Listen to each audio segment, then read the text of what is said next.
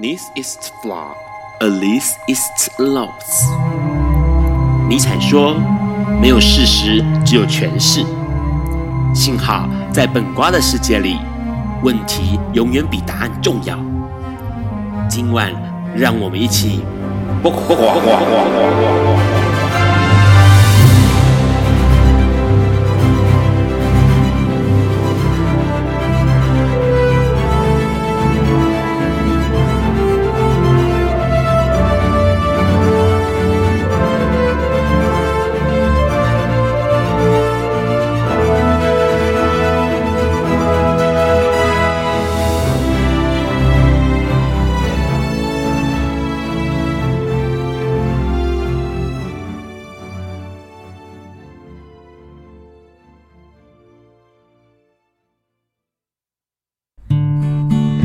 大家晚安，今天是二零一九年八月二十二日，礼拜四晚上九点钟，你所收听到的是播瓜笨瓜秀 Live 直播，我是节目主持人 Ron。这今天在这个笨瓜秀第一百三十六集当中呢，呃，笨瓜秀会跟你聊一些今天相关的新闻，然后同时也会跟我们今天的律师哦来聊一下来宾，来聊一下今天有趣的内容哦。笨瓜秀每周四晚上的九点到十点钟播出，你可以从中华电信的 HiChat App 上面收听到。那当然今天晚上哦，因为整个中华电信的电讯有一点点问题，所以呢，大家可能要从我们的粉专上面来收听或收看到直播了。那除了这个之外呢，隔天礼拜五下午。我的五点钟，你可以从笨瓜秀的粉砖上面，或是 Podcast，或是 Hearlist 这个网站上面来收听到重播。直播的时段呢，如果发现有异常的话呢，就开你的这个 FB 粉专哦，重新再点开，就可以继续收看直播或是收听到直播了。节目一开始呢，当然要跟大家聊一下这个礼拜的新闻了。这个礼拜新闻呢，其实有一些很有意思的事情在发生，因为呃，相信有一些比较关注艾滋讯息的朋友，应该有留意到了，在呃十九日，也就是前天大前天的时间呢，呃，有一个新闻是关于去年大家应该都很。很熟悉或是很这个呃，感觉到热血沸腾的艾滋日常音乐节，将要在今年又要再举办，算是第二届了哦。那这个是由郭子音乐人郭子，或者是本名叫郭恒奇的一资深音乐人所发起的艾滋日常音乐节。那今年呢，同样的邀请了这个呃相当多的艺人来。担任艾滋音乐节、艾滋日常音乐节的这个演唱嘉宾哦。那除了这个之外呢，在第二届的艾滋日常音乐节，同同时还有一个非常非常特别的事情，就是邀请了二十五位歌手来重新呃，应该说是从呃创全新创作、全新制作了一首歌，叫做《现在开始做朋友》。那这首歌呢，为什么会让大家觉得说，哎，好像很有意思的一首歌？因为过去我们曾经有这个，应该有许多人有。经历过，呃，算是呃很多很多歌手聚集在一起，然后一起合唱了《明天会会更好》这一个呃算是大会串哦大会师的一首歌曲。那那个时候。是由制作人李寿全老师来担任总召，邀请了相当多，将近有五六十位的艺人来一起录制了《明天会更好》。那那个年代呢，其实很这样的呃，算是鼓励的正面向上的歌曲哦，的确为台湾带来了不少的影响，而且也让许多人觉得，哎，听起来就是一个朗朗上口，呃，很洗脑，然后同时呢，可以让你有一些对于呃生活或生命有些想法的歌曲哦。那这一次呢，事隔了很多年之后呢，同样的再做了一次这样的事情，然后这次是由郭恒奇郭子老师来发动的哦。那这次的音乐召集人包括了郭恒奇郭郭子老师之外呢，还有马玉芬、还有黄韵玲、陈建骐以及当年的李寿全老师五位制作人一起来合力制作了这个算是献给艾滋感染者的一首主题曲，就叫做《现在开始做朋友》，并且找来了算是呃应该说是二十位原本要在第二届艾滋日常音乐节上演唱的呃歌手之外，还出呃还加入了不少的这个算是第一届的朋友，还有额外的朋友，就是没有唱过第一、二届的歌手。那里面包括了徐佳莹、光良、艾怡良、马斯卡、黄子佼，或者是陶晶莹、魏如萱。柯智堂、哈许、杨乃文、阿令、彭佳慧、万芳、江美琪、伍思凯、纪晓君、戴爱玲，还有萧煌奇跟桑布友，他们都算是呃一起汇聚在一起，然后来录制这首歌。那有意思的是呢，因为过去从明天会更好之后，其实已经有很少很少有这种大会师的情况了。所以这次的新闻就讲到了，为了这首歌，所有的歌手们呢，算是哎，怎么说，算是。排队叫号，排队进去录唱哦。换句话说，同样在过去录制《明天会更好》的白金录音室里头，因为录音间很小，所以所有的歌手是一个一个号喊号码进去录音的。那这首歌曲呢，将要在九月份的时候试出，让大家可以在 YouTube 上面收听到。同时，在九月份也会开始起售第二届爱之日常音乐节的票哦。那同样是两天。的时间来做不同组的演唱，喜欢的朋友们可以密切关注爱之日常音乐节的粉砖，还有相关的讯息。除了这个消息之外呢，当然还有另外一个讯息，也是跟艾滋有关系的了。因为这个消息是说，呃，新闻上报道到有一位二十岁的男孩子哦，那因为他高烧不断，送去医院，当时所有的医护人员帮他做了各式各样的筛检跟这个检查哦，发现到说其实怎么样都查不出来原因。后来在检验了 HIV 的这个试剂之后，发现啊，这个男生是艾滋感染者，HIV 带源者哦。那这种情况呢，其实让这个医护人员相当的生气。他们认为说，这个男生怎么在这边住院这么多天，却都没有主动告知医方说自己是这个 HIV 感染者的情况哦。那当然，这这样的议题在 Ron 的眼中看起来相当有意思，因为可以讨论到很多的范围，包括为什么。这个医事人员的健康，或者是医事人员的职业安全这件事情，需要由感染者来承担这样的风险或责任。为什么不是说，呃，这个感染者们他们其实拥有了告知或不告知的权利，而医护？在整个医护过程当中，其实是应该由医师人员自己主动来保护自己的安全，而不是哎，好像自己暴露在危险中，然后事后再来责备感染者，为什么你没有主动告知哦？这个消息，待会我们可以跟我们今天来宾来多聊聊。除了这个消息之外呢，当然提到一个纽西兰的事讯息哦，纽西兰这边有一个很好玩的呃画面，那这个画面呢，也让大家非常非常的有感触哦。这是纽西兰众议院的院长哦，他们的议长在这个呃算是主持议会的时候呢，他主动的帮一个同志的议员。照顾他的小孩，也就是说，这个同志议员呢，他跟他的伴侣有拥有了一个才只有六个礼拜大的婴儿。那因为当时议会正在执行当中，所以这个议长呢就主动帮这个同志的议员呢，呃，算是帮他的孩子喂奶哦。所以这个画面呢，像许多人看到就觉得，哎，纽西兰的这个社会风气，还有他们关注这件事情，其实到了一个。其好像没有像其他国家一样，面对同志伴侣、同志婚姻或是同志下下一代小孩子的情况那样子的，呃，戒慎恐惧或者是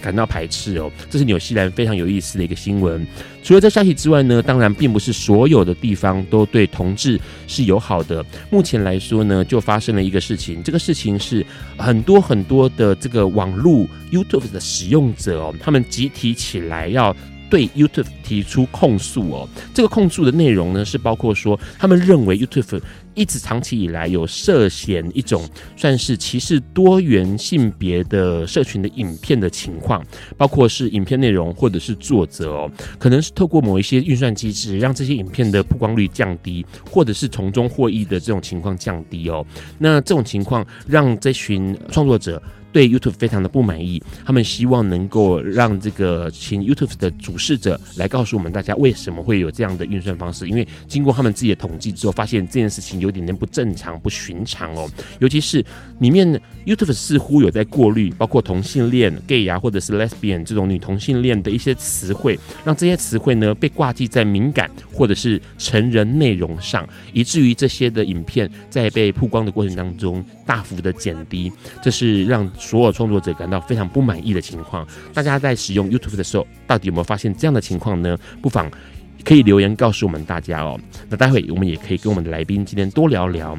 相较之下，对于这种同志不友善的情况，中国当然就更明显了。中国一直以来都认为他们的国家里头是不可不可以也不容许同性婚姻合法的。那在二十一号的时候呢，中国人大法工委这个单位哦，它其实全名非常非常的长，中国全国人民代表大会常务委员会。法制工作委员会哦，他们就发布了一个讯息。这个讯息呢，就是告诉大家说，中国现在实行的婚姻法规就只准许一夫一妻，一男一女，是不可能突破这件事情的。然后呢，虽然说世界上大多数的国家都出现这种呃同性婚姻合法的，但是。相较之下，还是有许多国家是不同志不同意同志婚姻的同性婚姻的，所以中国呢还是会持续保持这种一夫一妻制度的呃法律。那换句话说呢，有意思的是，很多人会发现到，诶、中国一直吵着说台湾是他们的一部分，但是台湾现在通过了同性婚姻合法，那中国却说台湾不属于中国管的，所以台湾到底有没有同性婚姻合法这件事情，中国管不着。那相较之下呢，你就会看到，诶、好好玩的是政治上面的不同调，还有这种呃，对于同性婚姻法律上面的不同调哦，这是相当耐人寻味的一件事情。待会我们要跟我们的今天来宾要多聊一聊，因为他拥有了一些比较特殊的背景、专业背景，包括是法律，包括是宪法。那他也对于很多的身心障碍弱势或者是 HIV 感染者是相当呃有这个长期在。呃，用他的专业为大家服务的一个地方，待会我们要跟他多聊聊。在这个之前，我们先点一首相当老的歌曲，很好听的，任贤齐带来《爱向太平洋》，伤心太平洋。Hello，你现在在收听的是《播瓜本瓜秀》Live 直播。我们刚先听到了任贤齐带来的《伤心太平洋》这首歌哦，这首歌是收录在相当古早以前哦，相信很多人对这首歌有印象，都是因为来自于这个，应该是《神雕侠侣》吧。对的八点档，那这首歌是收录在一九九八年《爱向太平洋》这个专辑里头，作曲人是非常非常让非常喜欢的中岛美雪所做的曲子哦。今天我们要邀请我们的来宾来跟我们聊一些比较可能严肃一点的话题，但是却是相当重要的话题哦。在这个之前，我们要先跟我们来宾聊打个招呼吧。Hello，Hello，大家好，晚安，我是慧中，好，哥好。好，重点是我们要先问一下慧中，你听得到你自己的声音吗？我听不到，你的耳机听不到声音吗？所以我这耳机基本上可以不用戴了，是吗？不行，等一下我看一下，因为应该是你的耳机没有开麦克风。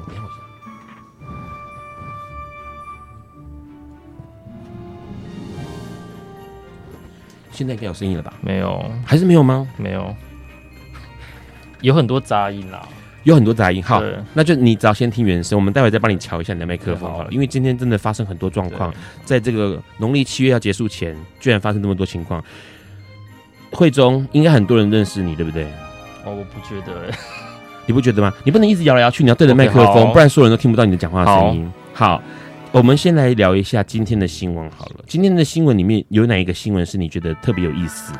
呃，你刚刚最后面的那一则，中国他们呃关于婚姻平权还有台湾之间的关系，呃，这可以凸显一个部分啊。当然，我们希望就是呃，嗯，如果中国大陆他们在婚姻平权的部分也可以跟台湾一样，已经走到了这一步，可是，在当中基本上不论是政治上的的考量，或者是其实就会发现基本上。呃，因为婚姻平权的通过之后，跟台湾跟中国就越来越不一样。那其实在，呃之前，中国的呃发言人当初在做一个回应台湾呃婚姻平权通过了之后，那这件事情中国大陆有怎么样的政策上面的回应，或者是，但是他们完全没办法来做接招嘛，因为他们没有想过这个问题，而且他们也不知道该怎么回应。所以，呃，也许在这当中可以更加看清，就是，呃，我现在没有在讨论一些政治上的问题，可是这个不免俗的，因为如果真的有可能是中国的朋友跟台湾朋友、同志朋友来结婚，那这个部分，但是问题是因为中国本身他们现在目前的婚姻平权部分是还没有讨论，甚至没办法合法化，那当然在当当中就是变成就是。呃，其实两边的法律制度不一样，然后甚至在很基本的关于婚姻这样的一个一个权利上面的一个不对等，那这可以凸显就是说这两两边是一个很其实嘿就是很不一样的地方了嘿。你认为说哦，会中认为说这个呃，刚刚提到在婚姻平权过了之后，中国跟台湾越来越远，那个远的部分包括除了包括说同性婚姻完全是不一样的态度嘛哦，除了这个之外，还有什么是你观察到的？其实很多问题都是这样啦，不是也不是说只有婚姻平权的问题，就好像现在目前大陆的朋友来台湾，那跟呃不管是异性恋或同性恋的部分，那本身他们也不能完全，因为本身要经过一段时间才能拿到身份证，去跟其他的国家的状况是很像的。那我就刚刚突，我就也突然想到，就说，因为我蛮常到中国大陆，不管是出差或者是大部分出差，那我也常。一个疑问嘛，因为我常常那边呃，对，就是我去那边的一一落地之后，那常常也会跟当地的主管一起呃到机场会合。那那边的司机常常就会觉得，常问我说：“哎，很奇怪，他们的总经理呃一样跟你一起下飞机，可是他五分钟他就可以接到，为什么每次我都要一小时才能够出关？”那我就常常回应就是说，你知道。你知道我是还要入境检查吗？他们他们就很难接受说，那你为什么要入境检查？嗯、那当我也回应就是说，对啊，我也觉得我不应该入境检查。如果你没把我当中国人的话，那我不应该是走那种外国人的路线嘛？是，这就凸显一个问题，他们也没有想过这个问题，但他还觉得也很奇怪。嗯、对，因为我们要入境检查这件事情，就表示你也没有把我当做是本国人嘛，我指本国指中国嘛。是。所以，甚至每次我要回台湾的时候，我走的路线我也不是走中国大陆的的呃通关的路线，是走港澳台以及外国人。对对，那我就觉得，哎、欸，那到底我们是算什么样的？就是我们常在当中，其实现实上的矛盾是一个很我们要去看待的。然后就是说，我现在目前也没有在挑起，就是说一定是怎么样的国籍，或者是只是就是说，如果我们真的是一国的话，就不应该是这样，甚至。呃，像我在一些呃法律上面的工作，常常有时候帮客户在处理，就是关于海关，就是关税上面的问题。那其实大陆那一边的海关的人员有时候会问我一个问题，说他们也觉得很奇怪，为什么你们台湾人呃的货品要送到大陆的时候需要缴关税？那我就会问他们说，那就要问你们啦，就是为什么我们要缴关税？因为同一个国家是不需要关税的嘛。是。刚刚惠中其实提到一个事情哦，就是出从这个呃中国出关的时候，因为之前让去了一趟北京，然后也是一样出关要离开北京回台湾的时候，搭机登机的时候，我想说，哎、欸。为什么他会把我们列在这个外国旅客的这个通通道上面，而不是他们不是一吵着说台湾是中国的吗？那我应该是走国内通道才对，怎么会是走国外通道？就是这个事情，其实他们自己好像也一直没有一个呃想法，而且重点是机场还是属于国家的哦，不是只是私人民营的事情哦，还是属于国家的。可是国家好像对这件事情的想法也是非常的不一致哦。对啊，所以 是我回应吗？是啊，我在等你回应。OK，好，就是所以你说那种婚姻是不是政治的问题，或者是跟牵扯到法律？哈，有时候我们都会觉得，哎，一个婚姻为什么要经由法律来决定你们相不相爱，或者是政治上允不允许你们结婚？是，有时候我觉得，当然我们也可以觉得说，一一。事实就是事实，我指事实就是指说，纵使这个法律不允许，这个政治上面的考量不允许你们呃成为婚姻有这样的制度，但是问题是从古到今啊，只要相爱的两个人本身自己你情我愿，说真的，我们大家也管不着嘛。因为说真的，我们可以可以介入介入别人呃，就是你为什么要跟他在一起？好，那当然我们。比较华人的社会，大部分用用一些比较家长式的教导或者是干涉。可是问题是，都已经大人，说真的，就算干涉，那如果说你能限制他不爱这件事情吗？所以这是一个，呃，有时候我们如果尊重或同理心来看待的话，说真的，也许可以给他一些建议跟教导。那如果说他坚持还是要跟两个人要在一起的话，那到时候不管是受伤或者是，基本上法律本来法律不不没有禁止的事情，本来就。不应该去做限制啦，而且这件事情说真的，也没有必要用法律上面来做约束。这件事其实蛮奇怪的，嘿，对，所以很多人会担心说，就是呃，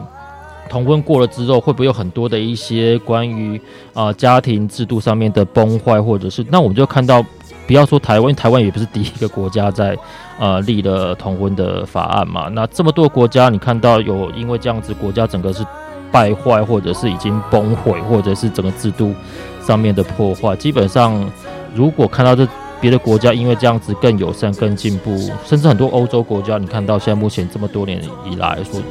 并。如果这个国家经济上面出现的问题，或者是根本都不是因为婚姻制度上，因为说真的，该结婚还是去结婚，会离婚的还是会去离婚，所以没有错。慧中说的很有道理哈，因为说实在话，今天呃，待会要请慧中跟我们多聊聊。在这个之前，我们要先听这首歌，这首歌是慧中要点给大家听的歌曲《今生注定》，高明俊跟王心平的歌曲。Hello，你现在在收听的是播瓜笨瓜秀 Life 直播。刚刚我们先听到了高明俊跟王新平一首，呃，算是在一九九八年的歌曲哦，是一九九四年的歌曲《今生注定》哦。这首歌曲是我们今天来宾会中要点给大家的歌。一开始他就一定要 cue。这个 Ron 哦，说一定要让他讲一下为什么要点这首歌给大家。同时呢，Ron 刚刚发现到一个很可怕的事情，就是律师讲话都不会停，他也不会给任何人有插嘴的机会，所以刚刚一度差点就没有办法继续听这首歌，把它听完哦。因为今天慧中实在是讲话讲太快，而且讲太多，粘在一起。好，我们赶快先让慧中讲一下为什么要点这首歌给大家。OK，呃，如果太年轻的的朋友应该不知道这一首歌了哈。那这首歌基本上也是。等下停，你没有耳机，可是你问题是你还是要靠近麦克风讲话。OK，好，因为你的声音完全是很小声的。OK，好，大家听得到吗？不好意思，对，不要一直摇来摇去，因为今天很多的状况，所以呃，所以我也在适应这当中的一切混乱。OK，那这一首歌，呃，我简单说一下，然后就是，其实，呃，我自认为也不是太，也不会是太年长，可是我在爱滋人权运动里面已经大概二十多年，因为去年很多爱滋团体是满二十年，也就是说，在我还，呃，这些团体还没有 成立之前，基本上我已经在在学生时候就已经担任自工了。那为什么会，呃？挑这一首歌，原因是因为如果呃五哥如果有印象的话，有一位呃非常资深的感染者前辈叫做韩生，嗯，有印象吗？就是他很早期的时候就呃算是非常早期就感染感染艾滋，那时候还没有啊三合一的艾滋药物的时候，但是他自我要说一下，就是说很多艾滋艾滋朋友应该都认识呃韩生，他本身有另外一个一些名号啦，那其他名号我就不说了，嘿。那嗯，他也出了一些书。那本身这样人也还还在世哦，还就是很多人都不知道，就是说，因为感染者可以活这么久。当然啦，因为现在目前感染者如果说按时的服用药物的话，就是一个健康的慢性病患。嘿，那为什么会提到他？原因是因为，因为我在很年轻的时候，那那时候还是学生哈，那 那时候艾滋基本上比现在。你说污名会更严重嘛？好像现在也好不到哪里去了。但是那时候的状况，也许资源更不多，而且网络没那么发达，要认识朋友更不容易。那 这一位韩生，这一位前辈，那他就觉得我很特别，就是怎么会有这么年轻的学生？那时候我还不到二十岁，那 他会觉得说，我怎么那么年轻，对对艾滋感染者有所负担，然后想要去做发声。那那时候基本上我还是一个大学生，那还是一个法学生，我就开始在在媒体写一些社论，为艾滋来发声。他是觉得还蛮特别的，所以那时候他有对我说过一句话，而且在媒体上说了哈，就是说，呃，如果你把一份工作，这不是你的职业，但是你还是愿意把它放在心上，愿意做的话，那就是你的志业。那这句话是他对我说的啦，那我就一直蛮蛮觉得蛮特别，是这么多的议题里面，为什么我会挑艾滋？因为我真的觉得艾滋感这是一个碰到状况，真的是所有领域的的弱势里面是最惨的，因为不管碰到性别问题、工作权问题、就学的问题、医疗的问题，都会碰到。所以呃，他那时候基本他就对我这样说，那基本上就是。就是鼓励我，就是说，这就是我的使命了，就是我今生注定要做的事情了。嘿，所以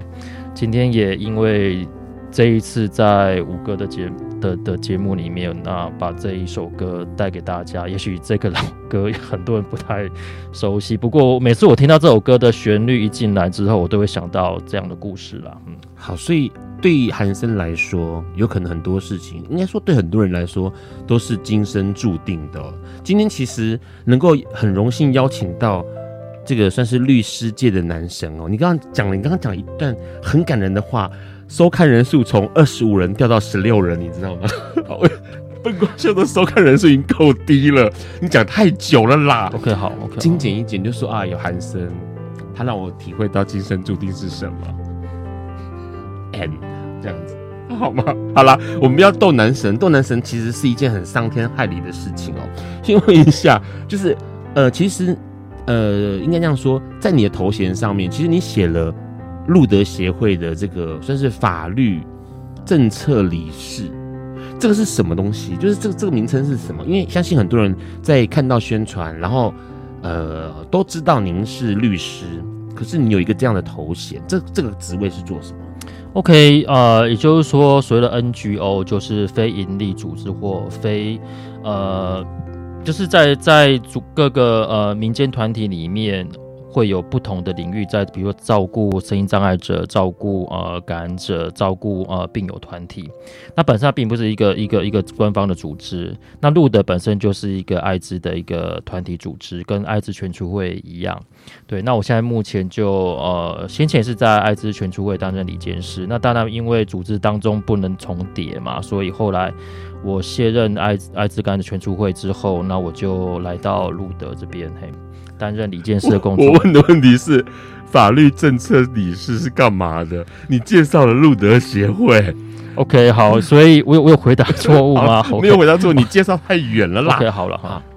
法律政策理事是干嘛的？呃，就对于呃政策上面的发生来做一些研究，什么样的政策？比如说刚刚你有提到，就是五哥有提到，就是说那个婚姻平权当中，是不是有对艾滋感染者的一些政策上面有一些影响？好、那我们就会当中里监事会里面就会不同的的组的专业上面来提供一些意见，或者是组织上面会有跟像我还蛮常去去立法院，因为如果说艾滋。呃，相关的的法案要做修法的话，那我就要提供相关的意见，或者去做一些公听会的发表意见，所以蛮常去吵架的。我坦白说，所以是你是法律背景，嗯，法律背景，可是应该这样说，法律背景在你是念法律的嘛？对，然后后来也都是在跟法律相关的工作，嗯，算是吧，因为我后来去念传染病啊，嗯，法律跟传染病的背景，所以我是艾滋法律的背景，所以是 对，嗯。那这个这段时间这样子多久了？就是从念法律，然后到开始接触法律或者职业，一直到现在。呃，是大学就开始接触艾滋的议题了。嗯，所以已经二十二十，正好步入年龄。对哎呀，你都不晓得，你不晓得。我的功主持人的功能就是帮大家抖出女神或男神的年纪。OK，我也不在意啊。好，所以是二十多年。对，这这二十多年，你有看到一些什么样的情况？从法律的角度，呃，我坦白说哈，歧视的部分，我觉得没有太大的差别。我只是没有差到，就是讲的比较寒心，就会觉得说，呃，就是二十年过后好像没有什么差别。因为很多人该害怕的还是害怕，就会不了解的还是觉得说，哇。就是这个是一个不治之症，或者是一些非常的恐惧嘛。那但是我还是要说啦，因为本身在做人权运动，并不是一个一个全部翻盘或者整个歧视全部把它打破之后才叫做成功，或者是。这个运动运动有有确实的落实，因为毕竟打破了一块砖。像目前比如说艾滋感染者条例，或者是我觉得整个的法规或者是友善程度啦，至少政府机关或者像民间组织的努力有比以前好一些了。我坦白，诶，包括像医药的进步嘛，像二十多年前刚刚有提到韩生的部分，那时候他本来。在药物还没有还没有呃可以服用的时候，基本上那时候基本就是身体一定绝对 CD4 一定降到非常低嘛，嗯，那但现在目前的感染者基本上就很幸运的，一代一代的药物基本上也比较不会那么多的副作用。我觉得当中的后续的工的后续后续的这些，不管是他在生活上面或工作上面学学业比较不会受影响啦。那我觉得这也是。为感染者很多的进步，或者是我们都一起努力。嗯，好，所以基本上这样听起来，从这个会中口中听起来是了解法律，或者是了解了更多相关讯息。也许跟医疗有关，也许是跟这个 HIV 有关，的确是可以帮助这个平权的过程哦，能够有更多的进展，或者是有更有这个建设性的呃迈步哦。不然的话，其实很多时候大家会觉得说，啊，这个法律是不是真的对呃，比如说政策面的改革，或者是各式各样的关于社会、关于环境的想象有一些变化？在我们待会跟慧中多聊一点之前，我们先听这首歌。这首歌也是慧中要点给大家的一首歌曲。这首歌相信有很多人有印象，《手牵手》。Hello，你现在收听的是《播瓜本瓜秀 Life 直播。刚刚我们先听到了一首歌曲哦，这首歌曲是非常多艺人歌手一起合唱的《手牵手》，是在二零零三年的歌曲。这首歌呢有相当重要的意义哦，也是今天来宾慧中要点给大家的歌曲。我们先请这个慧中告诉我们为什么点这首歌给大家好了。OK。呃，因为这呃，如果有经历过 SARS 的这个阶段，那都会知道传染病是一个非常对社会影响非常大，而且那时候，呃，我们出入一些公共场合里面，都要一直都要被验有没有发烧了。嘿，那那时候基本我就是在念研究所的时候，然后也在专心来写论文，写艾滋的议题。那我就会对于哦，SARS 其实比艾滋更可怕，因为它的传染传染的途径或者是散播更快，超容易的。对，所以呃，为什么对这这首歌这么有感觉？原因是因为我们同样在关心艾滋，那看待 SARS 这件事情。那 SARS 当初在全世界死的人比艾滋现在艾滋的累计的人数还要更多，而且更短暂的时间。大家如果有经历过的朋友们都有这个印象嘛？那所以点出这首歌原因是因为当初我就在写论文的时候，然后那时候呃台湾跟香港的一些创作者跟歌手八十六位的艺人就合唱了这一首歌啦，那一直让我呃记忆犹新。那我也常常把这首歌拿出来聆听，就是因为本身这是一个在我们。全世界的一个传染病的历史上面一个很重要的记录，嗯，那也是因为这样，我们才会提醒我们自己，就是说，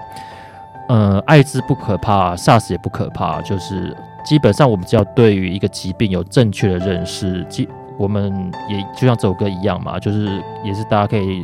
交朋友还是可以手牵手，大家心可以在一起，并不会因为这样被孤立或者是被阻绝。嘿，因为如果说你因为你当中的一些误解，造成你人与人之间的隔绝，那基本上就不是整个世界的运作的模式了。嘿，这是我的回忆。问一下慧中哦，因为其实呃，刚刚有提到说你呃过去当然是念这个法律。可是后来，因为某一些因素，你开始对于这种，比如说医疗的，或者是 HIV，或者是呃身心障碍者，所谓的弱势，有一份特别的想法，可能特别的关注啊，这一些的。先问一个问题是，为什么你会对这些呃，尤其是在疾病上面，或者是在医疗方面比较弱势的朋友，特别有感觉啊？呃，我觉得，因为也可能是因为。像一时一时叫我回应，我也很难回应。但是我觉得，因为这么多议题里面，每个人本来就没办法照顾所有的群体，这可能就是一些缘分吧。那当然有一些感动，那既然有一些感动的话，那就就去做吧。那当然我。刚刚五哥也特别提到了，啊就是说除了我关心艾滋议题或关心声音障碍者，那当然把就是其实就是不用去区分说是怎么样的族群，也就是说，只要我们看到有人需要被照顾、需要被关心，那我就觉得那就值得我们去付出一些一些举手之劳吧，应该这样说吧。那既不管是你什么样的背景，因为。关心人也不是社工背景才能够做的事情啊，或者是说，呃，为人权运动只能法律人来做发声，很多不同的管道，就好像五哥现在目前用这样的方式，也许可以跟感染者说说话，或者是跟一些朋友，或不论是他在监狱中或者在海外的朋友，这都是我们可以做到的事情呢、嗯，是，所以。嗯、比较好奇的是，像你这样子，比如说在过去法律，然后后来开始呃加入了大量的医疗资讯，然后医疗知识背景，你在这些过程当中哦，有没有遇到什么样的阻碍啊？就是比如说透过法律或者透过关心身心障碍者，呃，医疗的弱势，遇到这样的过程，有没有遇到什么样的阻碍？你刚刚说这样已经二十年了嘛，哈，有没有遇到什么样的阻碍？呃，阻碍其实非常的多诶，因为呃一时之间也没办法一一说完。但是主，但是我们可以看见，比如说立法机关对于相关的立法不是很了解，那就怠惰去去，比如说对相关的立法法案，像比如说好了，我现在随便举个例子好了，一样是很很重要的弱势的议题。难民法到我们台湾到现在还没有难民法相关的法案草案，所以现在目为什么会提到这个事情？现在很多一些香港朋友因为反送中的事情，然后因为他们真的就像逃难一样嘛，现在目前可能要离开他们当地。那我们台湾怎么接受这么大量的？所以现现在在讨论一个问题，就是说我们现在难民法都没有，你怎么去接受一个怎么开一个先例？因为当然现在目前有一个做法是用用投资移民嘛，不不管针对香港或其他国家，可是针对这种他们是一没有这么多钱，可他们又他们真的是需要逃离他们当地的难民，那我们怎么去界定这件事情？现在立法院没有没有没有讨论了，而且现在目前休会当中嘛。但是我相信这件事情下个会期，因为现在目前太多的香港朋友一直想要往往其他国家发展。对，那我最近看到一个新新闻呢，台湾在在未来之后，可能在少子化的过程当中，人口会渐渐减少，也许承接了其他国家的移民是一个蛮不错的方法。是。哎、好玩的是哦，有意思的是，其实刚刚其实会中提到了一个关于这种比较呃，算是地域性的政治上面的一个呃立法，或者是呃算是在法治上面所思虑，所可能要需要思虑的一个方向或者是内容哦。刚刚其实新闻里面有聊到一件事情，是关于 HIV 感染者是否应该主动告知给这个医护人员、医事人员。这件事情其实过去在让参加关于艾滋修法的过程当中，其实很多人在吵这件事情。你会觉得说，哎，那你这样子强迫着感染者去这个呃跟医师人员讲讲自己是感染者这个事情啊，为了要保护医师人员在整个执行过程当中的安全性，这个这这一点似乎有跟人呃是不是能够保有自己秘密或隐私有一些些冲突。会中怎么看这个这样的讯息？OK，我们因为法律是保护双方嘛，一个法律不会是给一个，就是一个不太对等。因为我现在目前如果看到这件事情的话，我们就看到这一件的告知的义务是放在呃病患身上。嗯、那放在病患身上，那到底他的立法目的的缘由是什么？因为本身我们要看到，就是说医护人员自己本身既然是专业人员的话。他自己本身就要做好，呃，就全全面防护措施。也就是说，在他们训练里面，只要去做急救，你你不管他是不是感染者，或者是呃 B 肝的患者，或者他身上是不是 SARS，他本身就在他自己碰到一个一个病人送过来的时候，他本身该做好手戴好手套，或者是说口罩，或者一些方。全面防护措施本身就是医护人员最基本、最基本的专业训练。是。那如果说因为好，那如果说因为我们希望所有的疾病的人都主动告知，那如果我要主动告知的话，我全部全是全部所有的疾病都要被平等看待。只要我是 B 肝的患者，只要我是 SARS 的患者，只要我是艾滋感染者的患者，或者是任何小病吧，我现在我是感冒，我传染，我有香港脚，对，但我都都是那，请问我去去医院去做诊断，或者是、嗯、这一点是一点。呃，蛮不蛮不公平的，加重呃没有必要的义务在呃病患身上，然后对，所以对我来讲就是说，如果按照这样的法律的结构跟立法目的的话，是是不太公平的。嗯，而且本身法律上面并没有这样子，因为本身在我们感染者条例里面，确实感染者不需要去做主动告知，但医我当然知道说医护人员对这件事情非常的感冒，是，可是我们就。一样同样的标准，难道你只是在乎他是不是感染呃 HIV 感染者的部分，或者是那你不用，你不会担心跟他同样的传染途径的 B 肝跟 C 肝，对，他就可以不用告知吗？是。那我觉得当中的逻辑的连接在哪里？这是我们值得去思考。嘿，嗯，所以换句话说，其实对于很多人在呃面对，比如说法律上哦，或是条款上面，总是会有某一个偏执，那个偏执可能是从某一面去思考一件事情，然后乍看之下，这样的思考或这样的偏执有道理。但是相反的，从另外一个角度去看的时候，会发现到似乎有点点不合逻辑。比如说像刚刚这个例子，说真的，在医事法里头，可能都已经讲得很清楚了，你必须要保护自己。那这个保护自己呢，有相当多的方法。呃，面对各式各样的各种的疾病的病人的时候，你都应该是这么样的去执行，而不是说今天因为 HIV 感染者就特别给他一个呃 VIP 的对待哦，全面这个戴防护罩啊什么之类的哦，这其实是相当有意思而且值得思考的。我们是不是可能用更多宽容的态度去面对世界上这个社会上的各式各样的朋友们？先来听这首歌，这首歌是张信哲的《宽容》。爱因斯坦说：“这世界不会被那些作恶多端的人毁灭，而是冷眼旁观、选择缄默的人。”苏格拉底说：“世界上最快乐的事，莫过于为理想而奋斗。”今晚，谁来跟我们说悄悄话？明明人人悄悄悄话。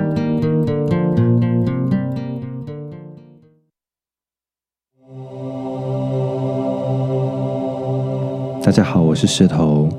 在一定的年纪之后呢，我想大家都会追求生命的美好啊，或是圆满。那我觉得生命的美好呢，其实来自于对幸福的追求，不停的追求。它有可能是家人间的幸福，有可能是朋友间的，也有可能是伴侣间的幸福。但是呢，我觉得幸福并不是学会拥有，而是懂得放下。要放下。没有诀窍，只有认真的生活，在多如繁星的抉择当中，找到自己的真心，找到你的真心。我还在学，那我们一起学吧。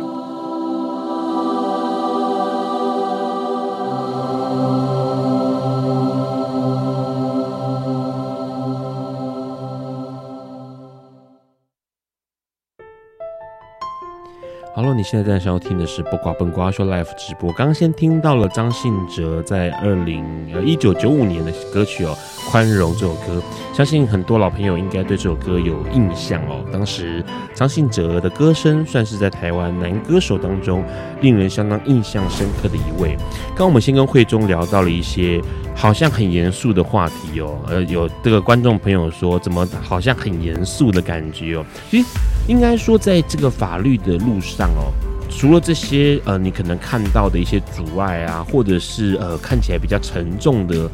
呃情况之外，应该有一些感人的事情吧，让你觉得很感动的事情有没有？嗯，非常多啊，基本上可以看到每一个感染者对于，尤其是如果刚有提到就是相爱这件事情啊，很多人。如果在早期的感染者认为说啊，那我感染这疾病之后，我就没办法去爱人了，或者是不值得被爱。但是这几年看下来，好像感染者之间对这件事情好像没有那么恐惧了。感染者之间，还是感染者跟非感染者之间都一样，都一样。对，我一直说，在这件事情，好像大家，因为我现在目前也有蛮多一些朋友是跟感染者交往，那。他们也表达，就是说，他只要做好防护措施，那感染途径知道之后，他也觉得当中能够继续在一起，甚至结婚，都不是太大的问题。嗯，我觉得这是一个我们蛮欣慰。我就是说，虽然歧视还是一直都在啦，但是后续我们看到整个社会的宽容或者是理解的部分，基本上还是有跟以前不太一样了。嗯，是因为。说实在话，这个题目哦，就是刚刚慧中回答这个内容哦，是一直让让呃有一些想法的。因为台湾多数的这个政策或是环境面哦，其实很呃，应该说百分之八十九十都是为了呃，也许是非障碍者所设立的。或是说，呃，在这个比如说像婚姻这件事情，其实是算是给这个优势者的一个权利哦。那为什么这么说呢？其实说真的，假如是贫穷同志的话，或者是残缺，呃，不管是身心部分的残缺的同志，对于婚姻这件事情，其实是他们觉得好遥远哦，与我无关。我可能更在意的是我下一顿如何温饱，我明天还能不能够继续活着？好，可能是在想这件事情。就一个呃熟悉宪法、熟悉法治的这个会中来说，你怎么看待这个台湾目前多数的政策或多数的决定都是 for 这个优势者的设定啊？OK，那我们就要谈到立法技术的问题。我们聊到很严肃话题，人数立刻掉下来耶。对，嗯，太好了，留下来都是爱听的人。OK，所以你看，谈谈法律就是这样啊。我们谈星座好了了，好不好？好了，先讲一下，把它讲完，就是说。不要忘记，我们我们法律是谁定定的？就是立法委员。嗯、那立法委员怎么怎么产生的？就是所有的民众自己选出来的。也就是说，这些选出来的立法委员本身就是因为全台湾没办法全部去投票，哪一个法案要怎么通过，那这样这样子很难去过关。你看公投的事情就是就是一个例子了嘛。那立法委员本身，你看不同的组织或者是不同他对于各个议题的挑选。就会发现，他们对于一些比较弱势的议题，如果他本身并不是很在乎的话，就直接就搁着。他也不是说他不关心，但是因为在他的法案这一次的的立法的会期里面，他认为说排不上去，所以有些法案，像我刚刚，像我很关心难民法这件事情，因为我就觉得，如果我是立法委员的话，我就会不断的去游说。但是我一个一一位。有心的立法委员，如果我是立法委员的话，那但其他委员他不愿意接受这议题，我一个人一票也没有用啊，我还是要去说服其他的其他的立法委员啊，希望至少要一半以上的的同意，或者是去去讨论这件事情。就像我就是说，像比如说同文法，因为这件事情讨论这么久，公听会开老半天都没有共识。嗯，但是因为你看这一次，虽然好像是还是还是去抢关去去去通过这一件这一件这个法案，我只能就是说，真的是大家都非常努力，而且努力的不只是二十年、三十年，甚至应该是更久的脉络之下所产生的。所以刚刚有提到，就是说我们。自认为这是很重要的法案，可是问题是在立法院里面不见得会被讨论。那本身我们要可能就就回到就是说，我们的现在目前的重要的决策是交由立法院，这样是对的嘛？但是现在目前依照全世界各各国的。的现在目前的民主的程序，这好像也是已经不得不。难道要像有些国家是根本没有立法委员这件事情呢？嗯、他们没办法修法这件事情是国家说了算。是对，因为我们并不是集权国家，所以在相对的，也许这件事情是已经算是不错的考量。也就是说，呃，接下来即将要立法委员的选举，那我们希望把一些关心我们相关权益的的立法委员送到国会里面，是一个非常重要的事情。嗯，换句话说，其实听起来，刚刚会中有聊到一个很重要的事情是，即使只有一个，比如说一个这个立法委员，他对某个议题是有兴趣的，然后有很积极的想要推动，但是如果他没有办法游说其他的立法委员，这个东西可能连拿上台面上来讨论的机会都没有。先问一个问题，就是，呃，因为会中了解宪法、了解立法、了解这个所谓的医疗啊这些东西。对你而言，什么是人权呢？呃，我们来看看可不可以那个创下收看人数新低点，讨论一个很严肃、更严肃的话题。哦，没有，后来发现有法官跟立法委员现在在线上，好好，好可怕哦。对，所以现在目前你觉得人人权是什么？人权？呃。就我现在直觉上面的想法，到你这个年纪，就是你过了这个二十年，哈，从事法律啊这些，你目前觉得是什么是人权？就是成就他人的事，嗯，这就是人权。是，我觉得这蛮重要的，因为本身人权不是关于自己而已，而且是成就。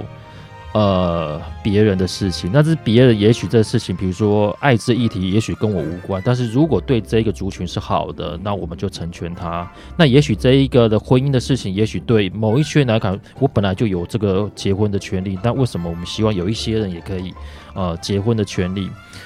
这就是人权。也就是说，不关你的事，但是问题是你也关心其他的，也可以共同享有这件事情。所以，这个人权的定义是定义在你自己身上，还是在那个被投射的对象上？呃，都是，因为我们自己有可能需要啊，那也有可能是别人的需要，所以。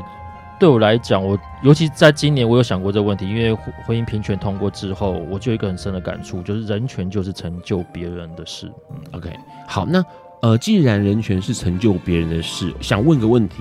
如果假设我们并没有身上并没有这种所谓的呃，比如说立法的资格，我并不是立法委员，那我可能也不是什么公众人物，我可能说话上面可能也不不太能够引起什么号召力。你觉得其他的大众可以怎么样去做这个你刚刚所定义的人权，成就别人的事这样的一个人权？你觉得一般的大众们可以怎么做？呃，我要说，现在目前已经比过去就好非常多了。有一句话就是呃呃，十年寒窗无人问，一举天下一举成天下知嘛，哈。但是现在目前有网络的时代之后，基本上你不用不用十年寒窗，哎，基本很多一些网红，你没有发现很多一些小朋友，或者是只要透过网络就会有一定的影响力，或者是一些关注度。是，那我会特别提到这件事情，就是说，只要你能够影响一个人，不是除了你自己之外的任何一个人，你基本上就有一定的发声或一些影响力嘛。嗯而且现在目前这么多的一些社交平台，我觉得每个人在当中都有机会去影响人，或那这影响人当中，我刚刚刚我们也提到，就是并不一定是要成为呃立法委员，也许我们比如说像呃去年的公投的事情，我们每个人都在拉票，希望你成为就是哎跟我跟我呃有一个同阵营，或者是说当中他可能还不了解这个法案的内容，我们去做一些不管叫说服或者是说理解。我们每个人都成为一个像这个传教者的一个一个一个身份啊，去去对于，因为很多人可能会没有发现，原来有一群人是被剥夺的，但我们不知道，也许他们法律上面是没有的。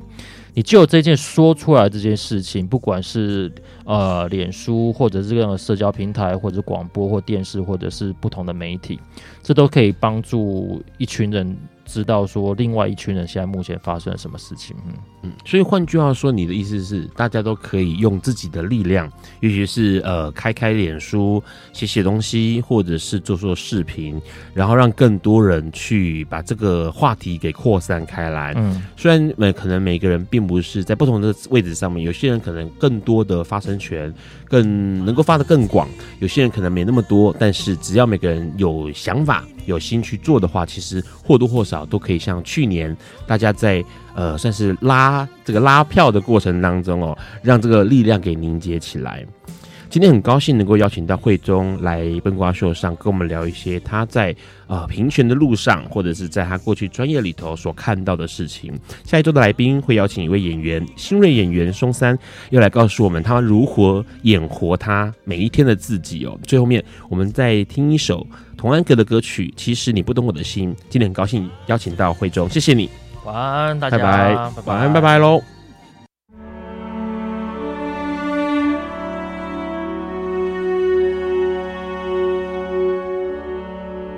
以上节目不代表本台立场，感谢路德协会与中华电信协助播出。